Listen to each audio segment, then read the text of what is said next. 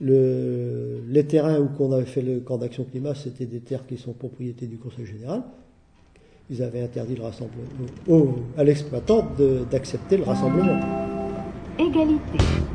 Terminus, jamais.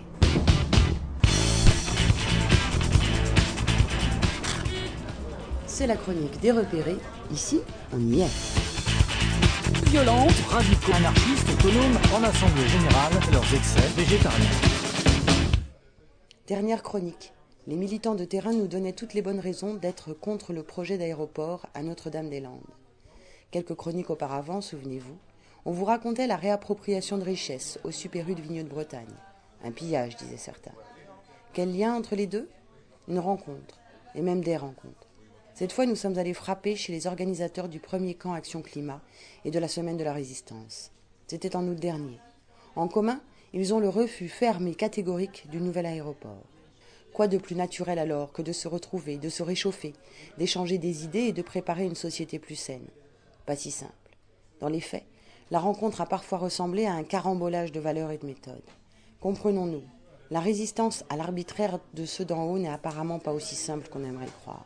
Ça se frotte, se pique, se chauffe et argumente.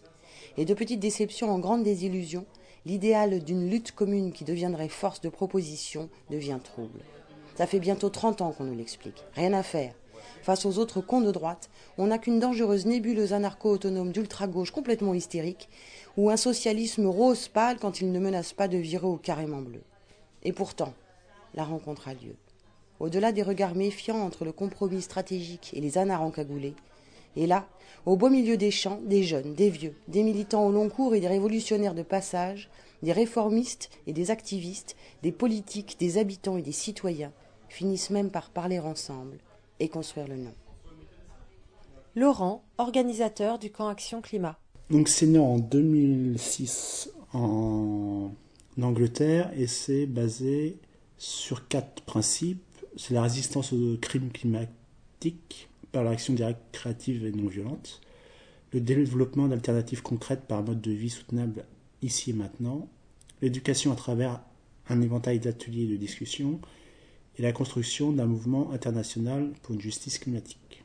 Voilà, ça c'est les quatre points qui, euh, traversent l'ensemble des camps euh, climat.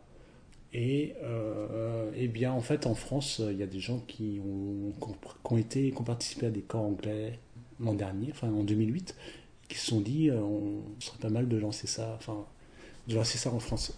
Il y a eu en fait une demande euh, à l'origine des la revue Silence. Euh, c'est une revue donc écologie, non violent, alternative. Et donc ils ont, ils proposaient de faire une rencontre estivale avec les objecteurs de conscience, les amis de silence, sur un lieu où il y avait une lutte.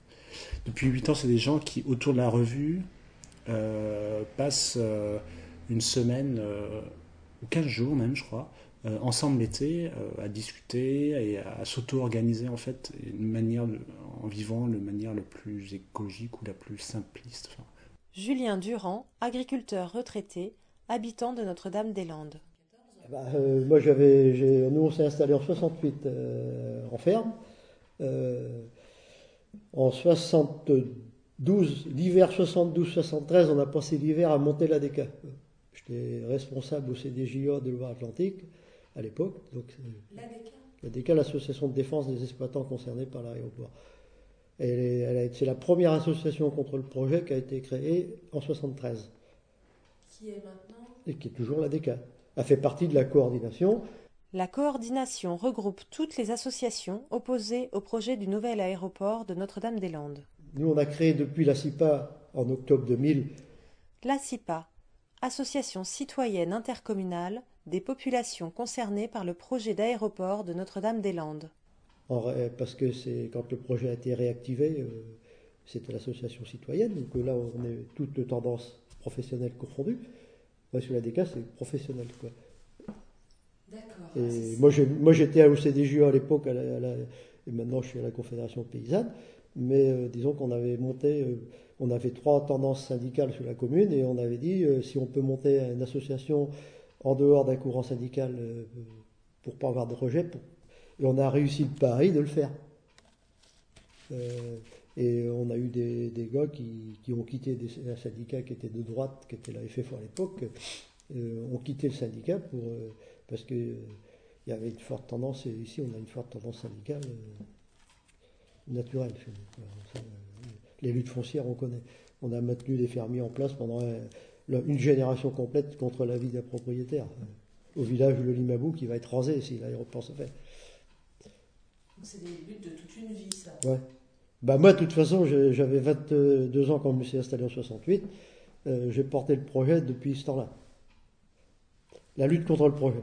Donc, euh, on, est, on est trois ou quatre à rester encore euh, là, à connaître le, truc total. Nous, euh, en tant qu'organisateurs, eh ben, on avait été sollicités dans, dans un premier temps pour euh, être- accueillir le camp Action Climat. Et Oui, en, que- en tant que représentant, moi, je, peux- je fais partie de la coordination des associations qui sont composées au projet d'aéroport. Donc, on avait été sollicité donc, par euh, des individus pour organiser éventuellement un camp d'action climat sur Notre-Dame-des-Landes.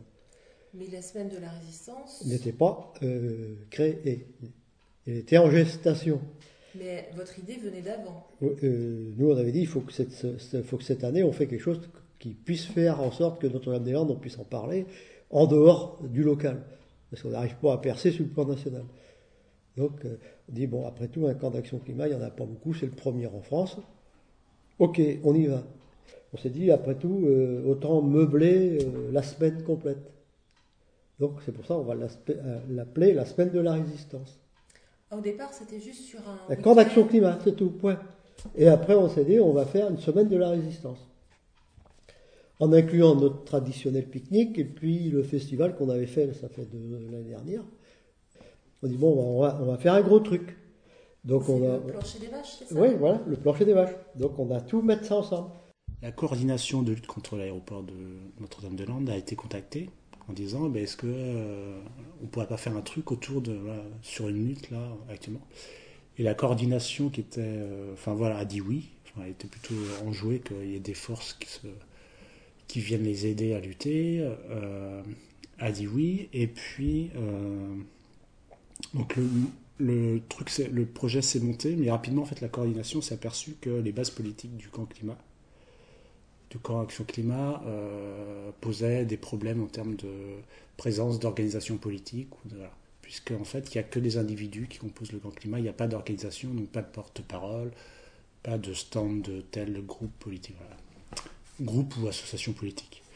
Et donc, il y a eu des, tensions. Enfin, voilà. Et du coup, euh, le camp Action Climat ben, s'est organisé, euh, un peu distant avec la coordination.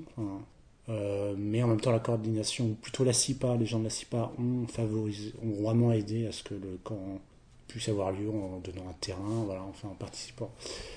Et puis en fait, à côté du camp Action Climat, s'est développé euh, la semaine de la résistance. Et là, on a senti déjà euh, un truc euh, bizarre. Ils se sont un peu renfermés dans leur bulle. Je les appeler comme ça, mais un peu. Parce que c'était très difficile de. D'une part, de, ils ne voulaient pas nous associer parce qu'ils avaient besoin de nous pour l'organisation matérielle, trouver un terrain, toute l'intendance euh, sécuritaire et tout. Mais quand on voulait rentrer dans le détail de l'organisation euh, concrète, ah bah, c'était leur truc et puis c'était leur euh, affaire.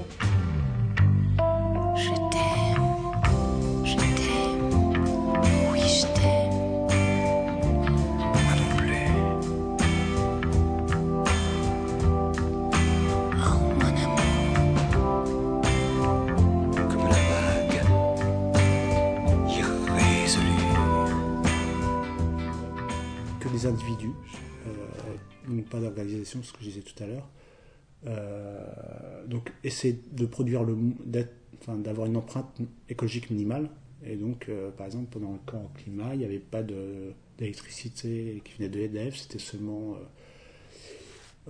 des éoliennes, des trucs solaires, photovoltaïques.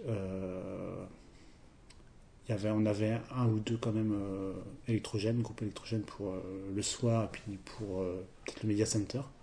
Voilà, en fait, il y avait tout- toute une construction pour vraiment utiliser le moins d'énergie possible. la bouffe était, enfin, était végétarienne. C'était à prix libre. En fait, la logique aussi de la semaine d'assistance, c'était aussi faire payer, enfin, qu'il y ait des choses qui soient payantes pour faire des rentrées d'argent pour financer le, la lutte. Voilà. Il y avait cette logique-là euh, qu'il n'y avait pas du tout en fait au Grand Climat où c'était un lieu non marchand, donc il n'y avait pas de, il y a juste du prix, euh, choses à prix libre, des caisses prix libre pour bouffer, mais il n'y avait pas de stand du tout, euh, enfin, pas de t-shirt à acheter, enfin, pas de. Euh, et donc ça, implique des organisations assez différentes. Le fait de, la finalité n'est pas la même, quoi. Une même cause locale, mais différentes ambiances, voire des divergences. Mais qu'est-ce qui les oppose au juste? Simplement des stands payants? Et si ces conflits d'organisation étaient dus à des conceptions fondamentalement différentes de la lutte? Ou plutôt, et si la semaine de la résistance, après 30 ans de confrontation, pouvait s'appuyer sur des idées concrètes, des objectifs réalisables et des stratégies politiques alors que le camp climat serait fondé sur une vision plus radicale du changement, sur une utopie politique. Et donc il y avait des choses payantes, il y avait des bars en fait, par exemple la semaine de résistance, qu'il n'y avait pas euh, au Grand Climat. Bon, il y a des gens du Grand Climat qui ont été picolés au bar la semaine de résistance. Ça commençait par un concert payant, euh, mais oui, il y a aussi des stands, voilà, des stands avec euh, payants, de la bouffe payante.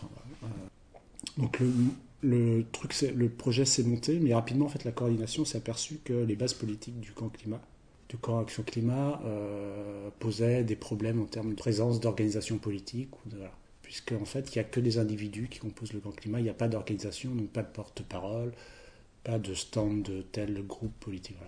Le plancher des vaches ayant lieu le samedi soir, bon, tout ça, eux, ils faisaient leurs installations, donc peu importe. Bon, alors le, dimanche matin, on dit écoutez, euh, c'est un pique-nique, euh, on a un grand pique-nique familial qu'on a l'habitude de faire tous les ans. Nous, on aimerait quand même que vous participiez, quoi. Venez quand même, quoi. Il n'y a pas, de- il a pas de billet d'entrée. Qu'il y a un peu, il y en a quelques-uns qui ont fait le geste de venir euh, au pique-nique. euh, le premier abord, c'est simple, c'est que quand on s'est mis déjà à faire le tracé du terrain pour occuper le terrain, ah ben nous on se met là, mais, mais vous, vous vous mettez là, pas ensemble. Ah, une frontière, qui a d'ailleurs été, euh, euh, ben, on a été dur à digérer, hein, parce que nous, euh, on s'était dit, ben, on, va, c'est pour communiquer, c'est pour échanger, c'est pour... Nous, on avait prévu des, forums thématiques au cours de la semaine, mais on voulait que ce soit transversal, qu'il y ait des échanges. Et eux, ils avaient leurs assemblées générales, le matin, le midi, le soir, mais nous, on n'était pas forcément les bienvenus. C'était euh, le- leur bulle à eux. euh, le terrain était en long, ils avaient leur bulle ici, puis nous, on était là, puis ils avaient même tracé un- une rubalise entre les deux. euh. En fait, on fonctionnait par quartier. Il y avait sept quartiers. Et donc, le matin était plutôt dédié aux activités et à l'organisation de la vie collective, avec une AG de quartier tous les matins, à 9h, je crois, 9h30, où on décidait euh, qui faisait la bouffe, la vaisselle, qui faisait euh, les chiottes du quartier, euh, où on discutait des problèmes qui se passaient en termes d'organisation euh, concrète, euh, je sais pas, du bruit la nuit, euh, je sais pas quoi, je sais plus de quoi on a discuté, aussi un peu des problèmes politiques, comment, euh, comment ça se, comment le climat se passait, quoi.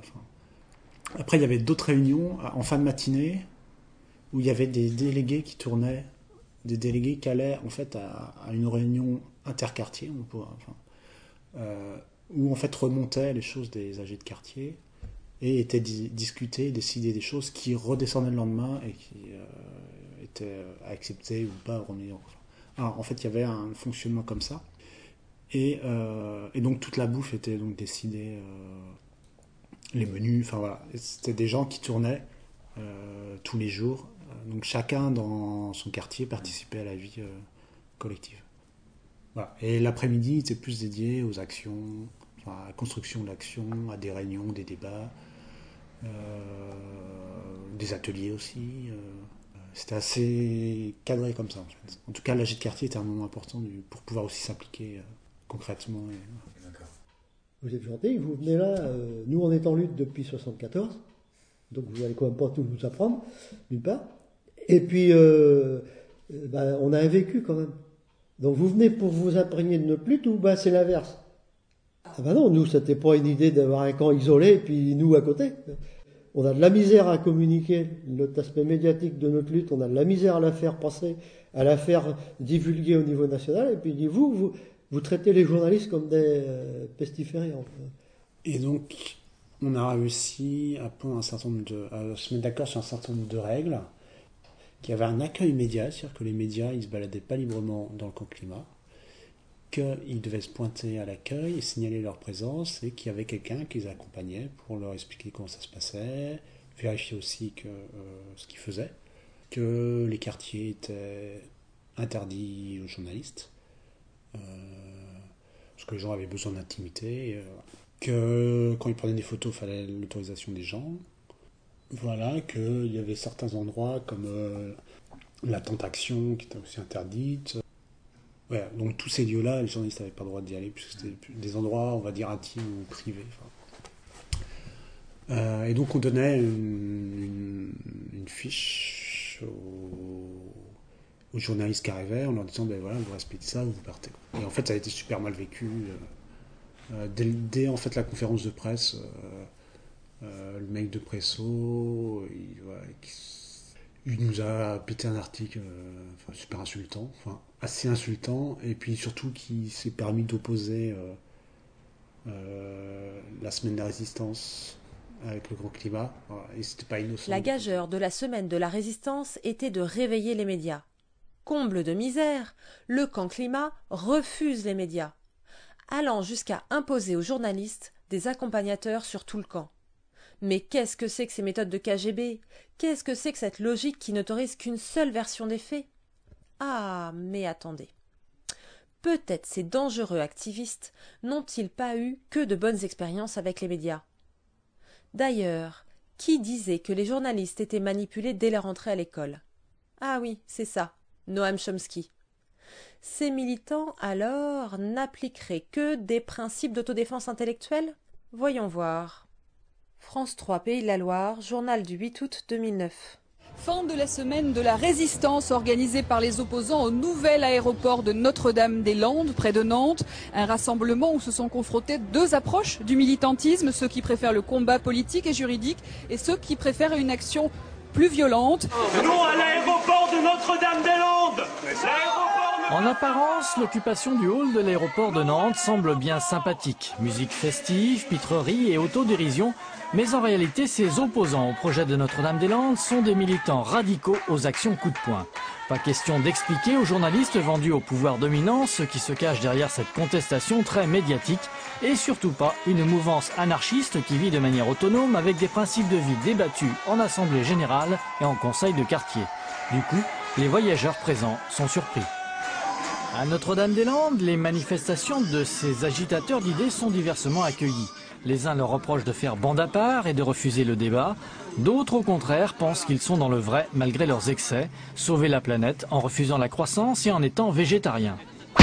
Ah, il y a Hervé Kampf, qui est du Monde, qui lui a fait vraiment. Euh, euh, qui est un mec qui a écrit euh, Quand les riches pillent la planète. Et voilà, euh, nous, on a passé du temps avec lui. Ben voilà, il comprend ce que tu dis. Enfin, il, voilà, il, t'es pas obligé de réexpliquer parce qu'il comprend tout de travers ou il, ou il tire vers le bas les discussions.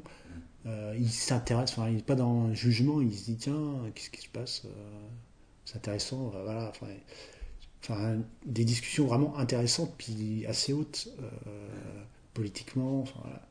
Et on a eu des gros débats sur cette question de la violence non-violence. Pas tant en disant que la violence c'était pas bien et la non-violence c'était bien, mais où s'arrête enfin, Et qu'est-ce que c'est Ça sert à quoi enfin, Qui utilise ces termes et ça permet d'opposer quoi et de diviser qui et de...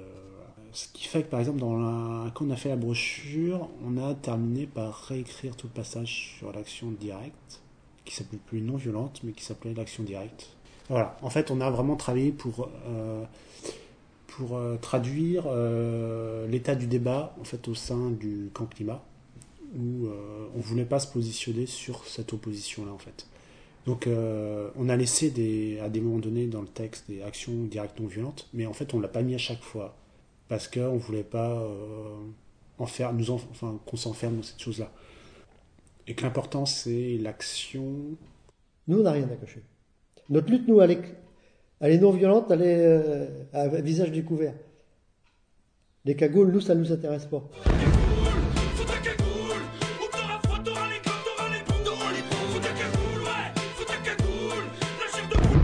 Ah ben, ça été dur par moments, euh, les relations. Mais je ne veux pas dire pour ça que c'était l'ambiance générale du camp climat. Il y a à l'intérieur du camp climat, il y a des sous-groupes qui sont vraiment anarchistes. euh, J'arrive pas à suivre. Quoi. Euh, alors, qu'est-ce qu'il y a eu? Il y a eu, euh, dès le premier jour, il y a eu euh, du lancer de purin, je crois, chose comme ça, dans les locaux de Nantes Métropole.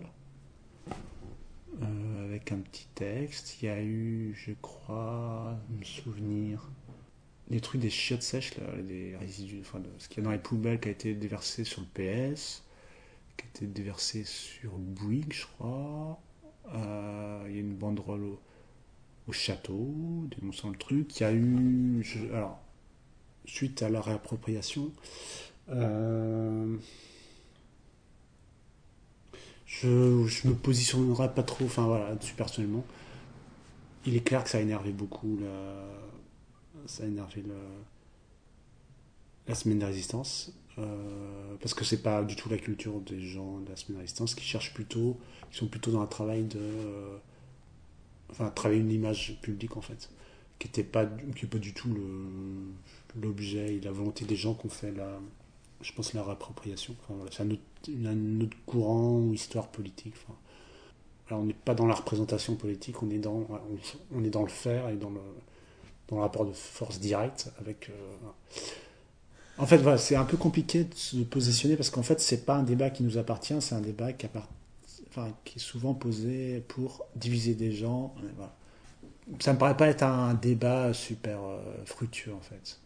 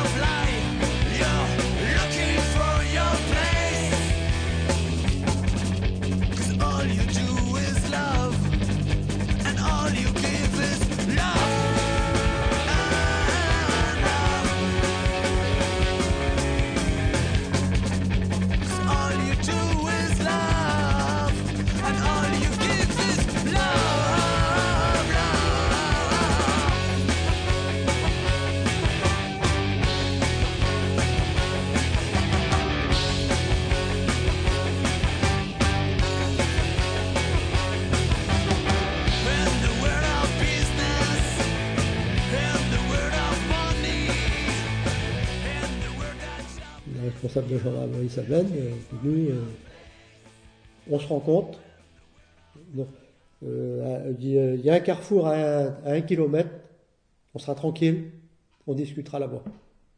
Je prends un des responsables avec moi, on décidera là-bas de ce, qui, de ce que vous, vous- De toute façon, si vous voulez faire quelque chose, on vous en empêchera pas parce que vous serez plus fort que nous. Mais je dis, pour moi, c'est totalement insensé. Je dis, aujourd'hui, vous avez des moyens. Nous, on n'est pas formés pour la sécurité. On assume notre sécurité, on assume la sécurité extérieure, on assume la sécurité intérieure. J'estime que ça se passe bien. Il n'y a pas eu d'accident, il n'y a pas eu de bazar. Par contre, vous, avec vos moyens à l'extérieur, vous n'avez pas été capable de faire votre boulot. Alors, vous ne rentrerez pas sur le terrain. Hors de question. Vous avez assez de force de l'ordre pour boucler le truc alentour. Parce que si vous vouliez arrêter des gens, vous pouviez le faire. Parce qu'il y en a qui sont rentrés à l'intérieur, on ne savait pas d'où ils venaient, et il y avait des forces de l'ordre à 20 mètres. Alors vous n'êtes pas nous, nous raconter d'histoire. Si vous rentrez sur le terrain, ça va être un grand bazar. Et la semaine est foutue. Alors c'est fini. Et aujourd'hui, euh, sur la ZAD, il y a des, des squatteurs qui sont sur la ZAD. euh, euh, on a des maisons inoccupées qui ont été squattées, qui sont squattées, que nous, on n'aurait pas été capable de le faire. Et moi, je pense que, et puis je suis de plus en plus persuadé que notre lutte, on va la gagner. C'est l'addition de différents courants, mais tout en se respectant. En, s'acceptant les uns les autres pour faire du plus et non pas du moins. C'est vrai qu'il faut admettre que il y a une ambiance un peu pour des gens comme nous, un peu bizarre euh, au niveau de, la, du camp d'action climat, mais euh, disons que ça nous a apporté quand même beaucoup de choses au niveau de la réflexion aussi pendant toute la semaine, et ça nous a apporté un, euh, quand même euh, un retentissement quand même de la lutte contre l'aéroport qui est- pour nous c'est plus positif que, que négatif, mais s'ils avaient pu ternir, parce qu'ils ont tout fait avant, euh, les terrains où on avait fait le camp d'action climat, c'était des terres qui sont propriété du Conseil général. Ils avaient interdit le rassemblement, au- à l'exploitant d'accepter le rassemblement. Euh, voilà, après, euh, moi, sur la semaine de résistance, euh, enfin, il y, a- il y a des oppositions pratiques, mais euh, je, je peux trouver une certaine légitimité, enfin, une certaine logique à, à l'organisation. Ouais, Voilà, je suis pas en train de cracher dessus. En train de- voilà, de- Ben nous, euh, on, a, on a quand même évolué depuis 74, qu'on a eu notre première réaction, euh, ben, un peu d'autodéfense, si on veut. Le rejet directement, on s'est senti agressé sans information, sans rien du tout, un petit peu. quoi. Et au fil et à mesure de la réflexion qui s'est faite, c'est que euh, c'est un nous aujourd'hui, dans tout ce qu'on dans nos prises de position par rapport à ce projet, c'est plutôt une remise en cause du système d'évolution de la société, des transports, de la société en général. Euh, À quoi ça sert un aéroport euh, Ne serait-ce que sur le plan agricole, ça fait de la délocalisation euh, de l'emploi, ça fait de- des, marchandises aussi. Donc ça déstructure quand même un tissu économique local. euh, plus, c'est plus négatif que positif. Et donc on en est rendu aujourd'hui, euh, on dit euh, depuis 74, on est dans une nouvelle forme aussi, c'est que depuis bah, maintenant, on parle quand même de l'énergie. Euh, le problème énergétique euh, est là, euh, qu'on le veuille ou non. une organisation autogérée, enfin, et puis horizontale, est un peu contradictoire avec la question du- d'un programme à l'aune de la société. C'est-à-dire que on n'est pas du tout dans de la planification et il y a un lien entre, je pense, la transformation individuelle et la transformation sociale, euh, avec aussi une critique qu'il y a eu pendant le camp de que ça ne suffit pas de transformer de transformer son mode de vie, euh, qu'il faut agir collectivement, socialement, c'est le capitalisme. Voilà. Enfin, euh, bien identifier des logiques collectives, globales, sociales qui sont à l'œuvre et pas croire que c'est c'est les individus qui sont responsables de la crise climatique, par exemple. Enfin, ça, c'était vraiment un, truc assez fort. C'est euh, pas, parce pas en changeant nos ampoules ou en, roulant en vélo que euh, ça va le faire. Il faut le faire, mais c'est pas suffisant. Enfin, c'est pas. Mhm.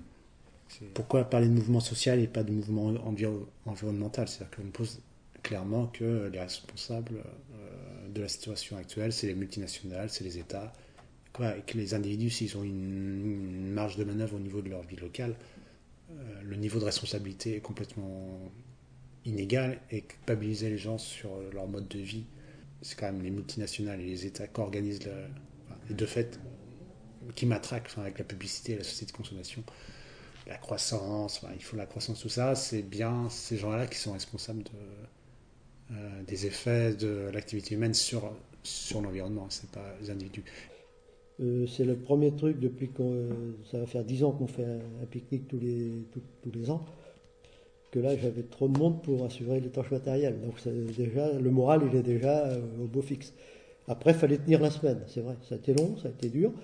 Mais disons que les- la- les- tous les aspects positifs qui nous sont revenus de cette semaine là font oublier tout le reste. Et ça nous encourage aussi à continuer quoi. Parce que la- le retentissement, euh, nous sommes partis plusieurs euh, après la semaine de, la, de cette semaine-là, euh, euh, souffler un peu. Et c'est le premier coup sur un terrain de camping où qu'on arrive, euh, 44 Notre-Dame-des-Landes, ah bah c'est l'aéroport là-bas, bah qu'est-ce que ça devient? On a entendu parler de la semaine de la résistance. Eh ben ça oublie toutes les fatigues. Donc ça vous donne, un- ça vous booste le moral, euh, mais euh, en- dehors de l'aspect euh, médiatique euh, qu'on peut en retirer, euh, il en reste toujours quelque chose de toute façon. Et aujourd'hui, euh, je suis de plus en plus persuadé que nous, il faut qu'on continue à se battre contre le projet d'aéroport en l'inscrivant dans les résolutions du Grenelle de l'environnement, et puis qu'il n'y a jamais eu de lutte sociale en France qui ont réussi à s'inscrire dans le quotidien des citoyens sans lutte citoyenne à la base. Une des différences notables, alors on partageait peu ou prou la même organisation au niveau des toilettes, mais plutôt des chiottes sèches. Et je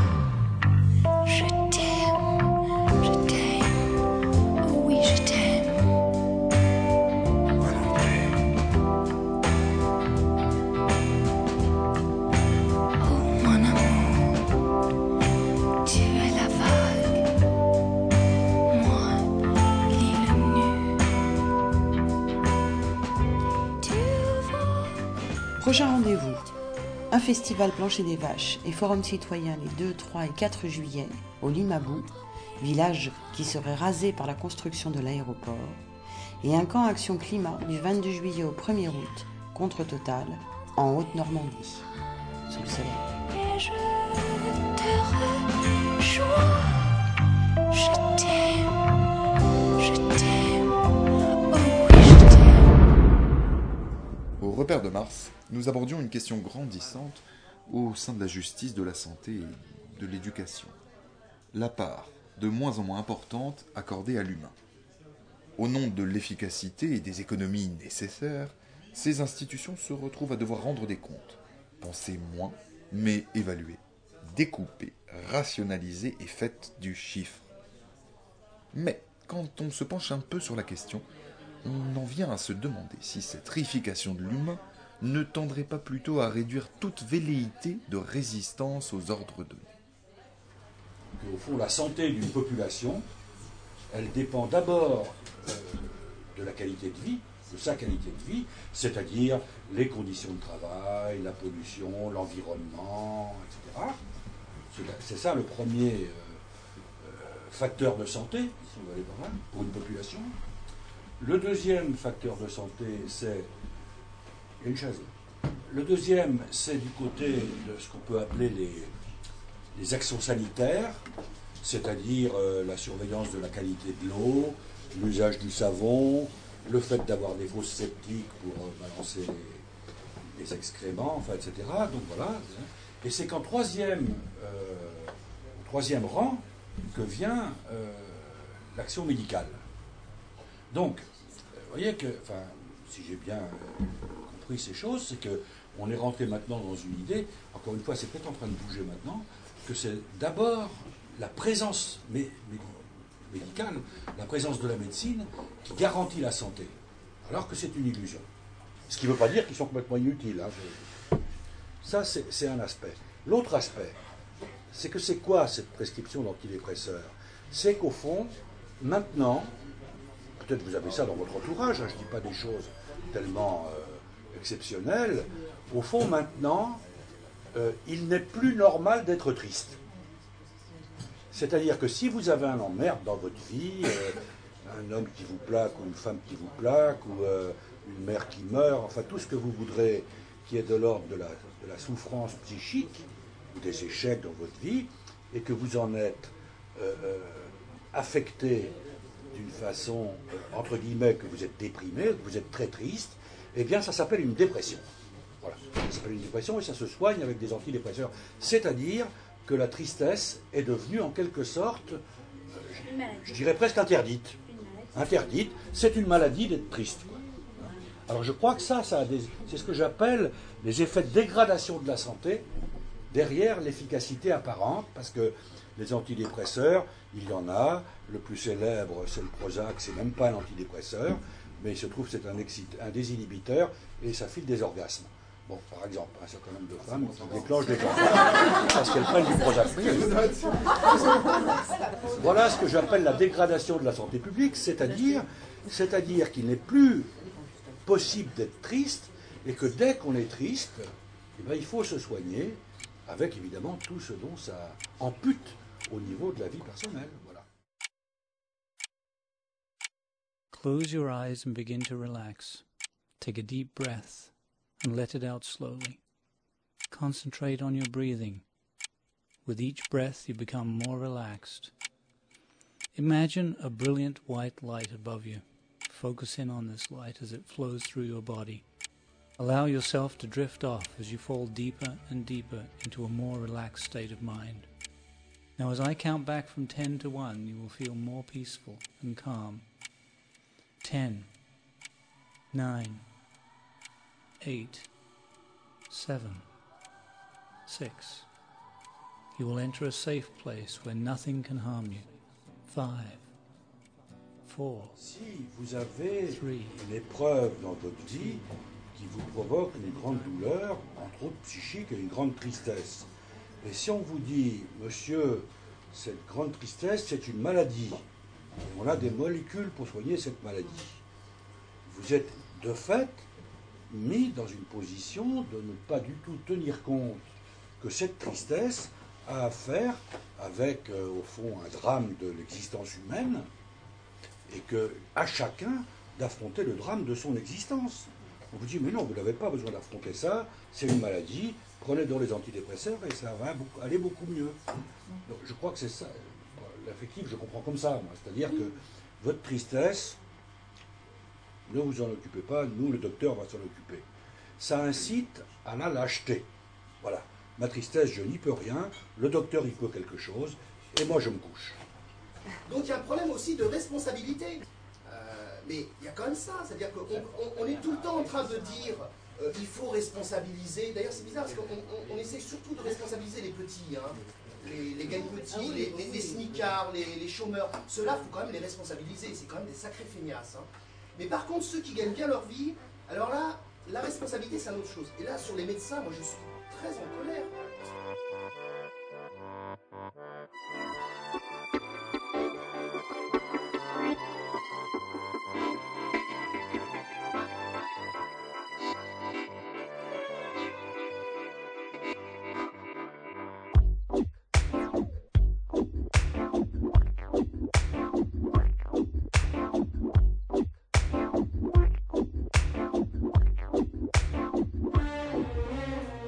Möchte gern Piraten, die am Trockendock nun warten, suchen still nach großen Schätzen an imaginären Plätzen. Möchte gern Piraten sprechen, viel von großen Taten, suchen Feinde, die nicht ziegen, ihnen immer unterliegen. Möchte gern Piraten, die in Zwickmühlen geraten, ziehen die Köpfe aus den Schwingen, noch bevor sie damit ringen. Möchte gern Piraten grinsen, schelmisch von Plakaten loben, ihre Ambitionen tragen, unsichtbare Kronen. Möchte gern Piraten, die sich stundenlang beraten, laute Stimmen, taube Ohren, niemals noch verloren. Möchte gern Soldaten zahlen, lieber noch in Raten sagen ja und nur zu fragen wollen, abfangen und jagen.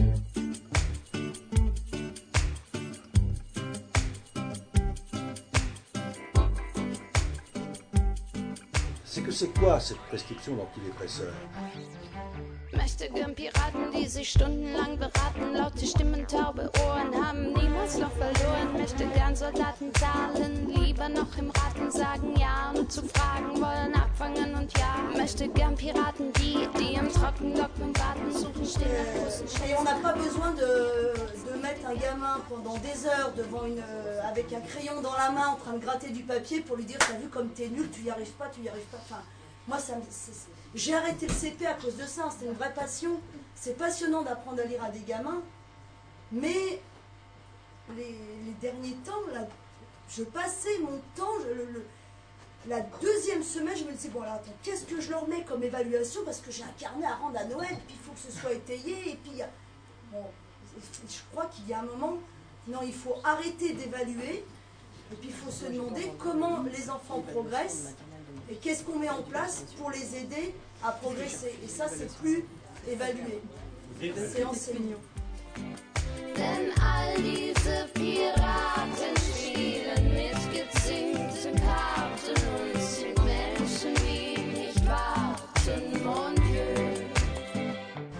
Alors, ce psychothérapeute que pratiquement tout le monde connaît, euh, je crois qu'il est mort maintenant, il s'appelait Victor Hugo.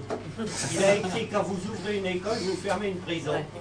On devrait y réfléchir. Alors Mais- bien sûr, il faut, faut mettre à notre époque, euh, c'est plus qu'ouvrir une école, mais c'est l'esprit qui compte. Non, je veux dire, vous ne trouvez pas que cette histoire de principe de précaution euh,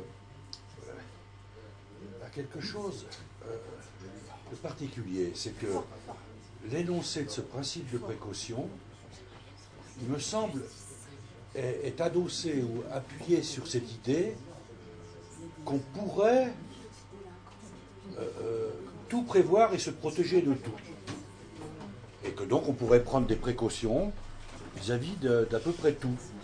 Euh, il me semble que ça, c'est très. Autrement dit, ce soi-disant principe me paraît très lié à l'idée qu'on a. Enfin, à l'effet à l'effet aujourd'hui de la science. C'est-à-dire que qu'est-ce qui se passe avec la science comme elle est aujourd'hui, entre autres dans le domaine de la santé? C'est que bien sûr, on ne peut pas guérir aujourd'hui telle ou telle maladie, mais demain on pourra. C'est qu'une question, autrement dit que ce qui est impossible aujourd'hui n'est que provisoirement impossible, et que demain ça sera possible. Au fond, il me semble que tout marche comme ça et que le principe de précaution participe de cette euh, illusion qu'on pourrait un jour en avoir fini avec l'impossible. Avec l'impossible et donc avec la mort. If your time to you is worth saving, then you better start swimming or you'll sink like a stone. Or the times they are changing.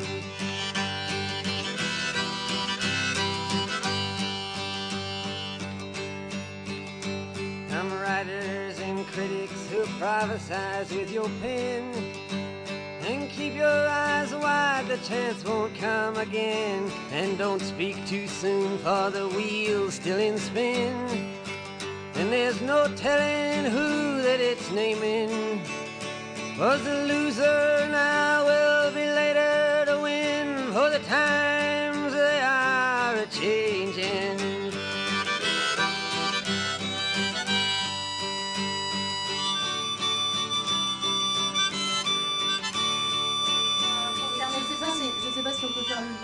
Véritablement pas. Moi, c'est vrai que ça me fait quand même penser aux peines planchées. Je sais pas si vous en avez entendu parler, mais euh, pour les mineurs comme pour les majeurs, euh, à partir du moment où il y a récidive légale, c'est-à-dire qu'il y a un acte qui a été jugé et qu'il y a réitération de cet acte-là, euh, il y a une peine minimum qui est obligatoirement donnée, enfin je vous dis, par, par le, le juge. Donc ça arrive également chez les mineurs. Donc on peut, on peut faire le lien avec le principe de précaution en se disant qu'effectivement, à partir de ce moment-là, on va envoyer des gens euh, en prison, enfin des mineurs, pour moi c'est plutôt ce que je, pense- connais, euh, des mineurs en prison, et qu'après, bah, on est tranquille parce que de toute façon, ils vont plus, euh, vont plus récidiver, et puis on va plus entendre parler d'eux. C'est ce qu'on disait tout à l'heure par rapport au fait qu'ils sont plus éducables. À un moment donné, on considère que comme on les fait... Moi, j'ai par exemple un gamin que j'ai suivi pendant 4 ans, c'est la moyenne en général, quand j'ai des mesures longues, c'est entre, je les ai vers 13 ans et demi, 14 ans, jusqu'à presque 18 ans. Donc c'est des mesures longues, on s'implique, il y a vraiment du travail de fait, ça ne veut pas dire que c'est linéaire, hein, c'est pas parce que je suis arrivée, je suis pas une baguette magique avec, euh, voilà, c'est euh, pas, linéaire, mais enfin on fait un, vrai travail avec la famille et tout ça. Euh, et Cédric, ça a été ça, pendant 4 ans on a fait un travail. Il avait plus qu'une mesure, alors qu'il n'est pas une mesure éducative, qu'une mesure de probation, c'est-à-dire c'est un sursis mis à l'épreuve. Il avait fait une bêtise, il y avait un sursis, il avait un mois, voilà. Il a refait une bêtise, cet imbécile. Parce que c'était la dernière, il n'y avait aucune raison qu'il fasse ça. Il avait, on n'avait plus que 4-5 mois avec son SME. Il a pris 24 mois. Ils ont fait sauter le dernier SME, ça veut dire qu'à 17 ans et demi, il est parti pour 24 mois en prison.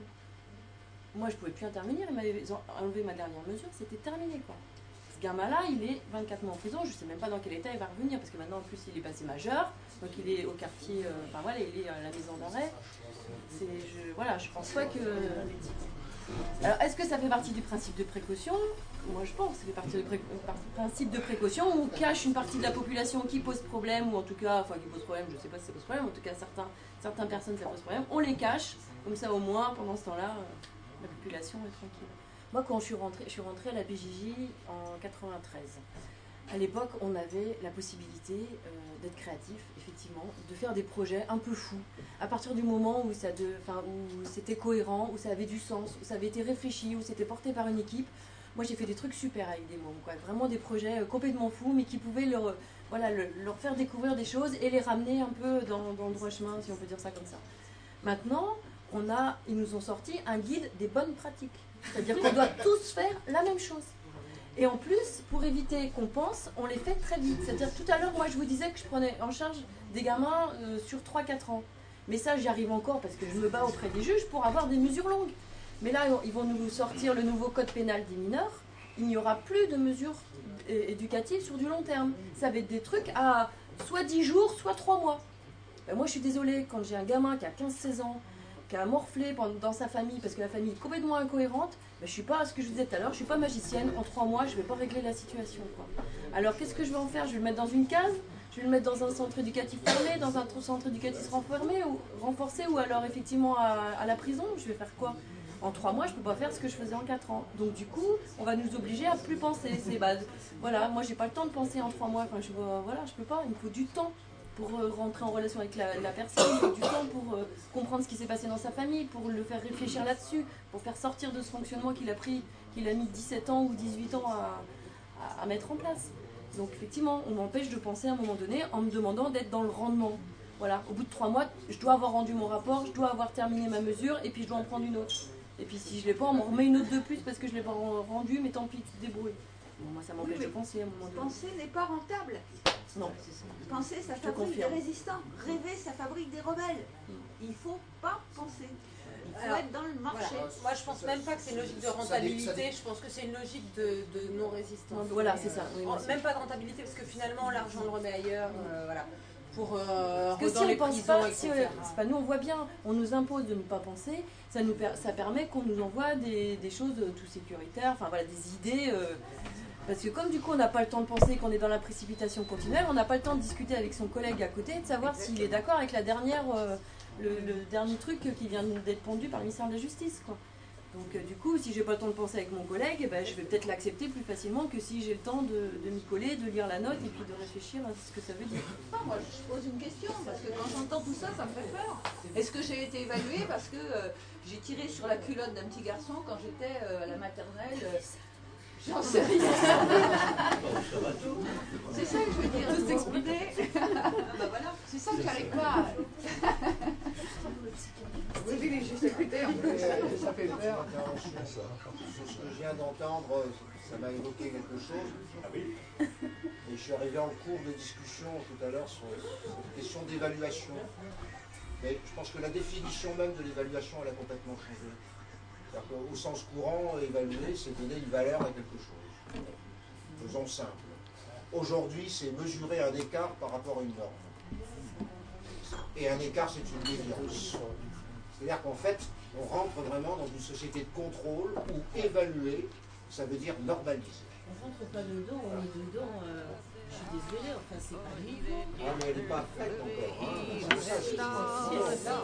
The battle outside raging will soon shake your windows and rattle your walls. For the times they are a changing.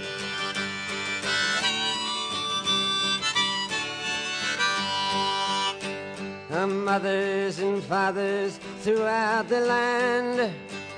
And don't criticize what you can't understand. Your sons and your daughters are beyond your command.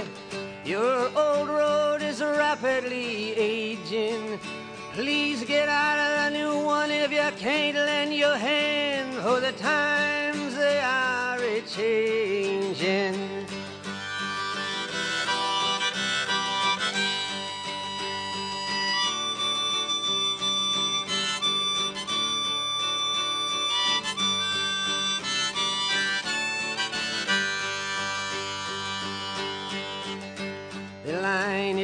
Drawn, the curse it is cast. The slow one now will later be fast, as the present now will later be past. The order is rapidly fading, and the first one now will later be last. For the times they are a changing.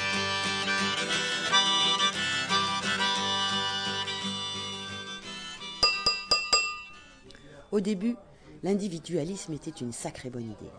Après l'ère industrielle, il nous suggérait de nous libérer de nos schémas sociaux, de nos carcans familiaux et de nos a priori moraux. Après le fascisme, il nous invitait à reconnaître cette singularité morale qui nous faisait hommes. Après les années 50, il nous invitait à ne plus laver à la main. Puis dix ans après, à nous révolter contre l'ordre établi. Aujourd'hui, il nous incite à consommer chaque jour davantage. Alors l'individualisme n'est-il pas devenu un vulgaire outil marketing, un prétexte à se replier sur soi pour cultiver notre égoïsme? Sommes-nous une addition de différence ou juste des consommateurs prêts à l'emploi? Nous le serons ce vendredi 16 avril à 19h19 au Méliès. Dans les bouches.